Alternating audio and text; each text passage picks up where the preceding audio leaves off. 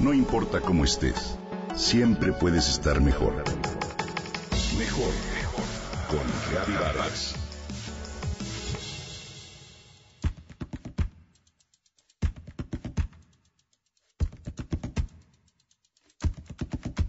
Durante casi todos los sábados de mi niñez, entre los seis y los ocho años de edad, mis papás nos llevaban a tu servidora y a mis hermanos a las funciones matutinas del Teatro del Bosque en el bosque de Chapultepec.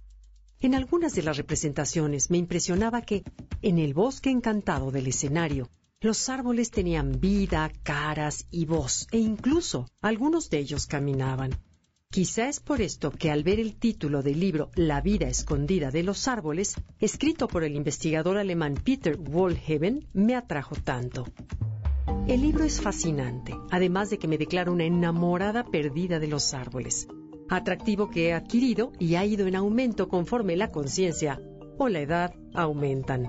Wohlheben nos invita a entrar a un mundo en el que aquella vida representada en la fantasía de los teatros está muy cercana a la realidad los bosques esconden maravillas que hoy apenas comenzamos a descubrir.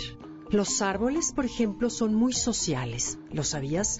Se comunican a través de señales visuales, olfativas, auditivas y señales eléctricas. Experimentan dolor, tienen memoria, tienen reglas entre ellos, crean alianzas, protegen a sus retoños, tienen un protocolo, toman decisiones, tienen carácter y se necesitan unos a otros. Una de las razones por la cual con frecuencia no los comprendemos es que ellos tienen un sentido del tiempo completamente distinto al nuestro. Por ejemplo, uno de los árboles más antiguos que existen en el planeta es un pino que se encuentra en Suecia y tiene 9.500 años de edad. Esto representa unas 115 veces más de años que el promedio de edad de un ser humano. Y a diferencia de nosotros, no tienen prisa para llevar a cabo cualquiera de sus funciones. A continuación te comparto algunos datos que me parecieron interesantes.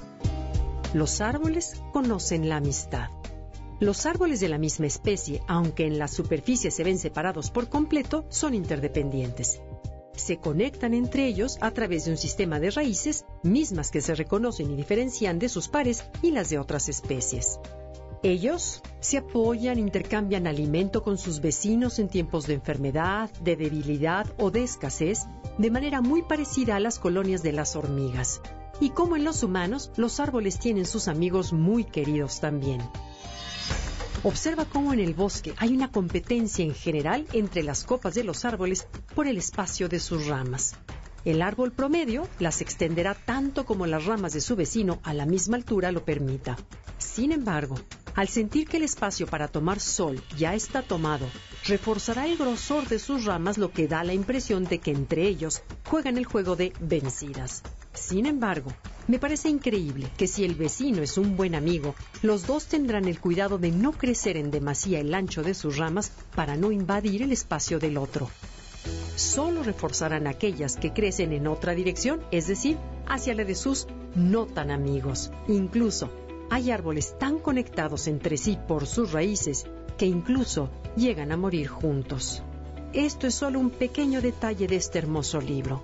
No demos por un hecho la presencia de los árboles. Te invito a verlos de manera diferente al abrirte a la idea de que son elementos vivos cuya vida secreta apenas comenzamos a comprender.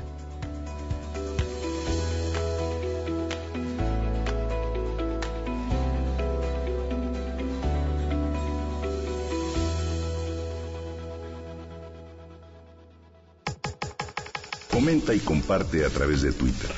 Gaby-Vargas. Gaby-Vargas. No importa cómo estés, siempre puedes estar mejor. Mejor, mejor. Con Gaby Vargas.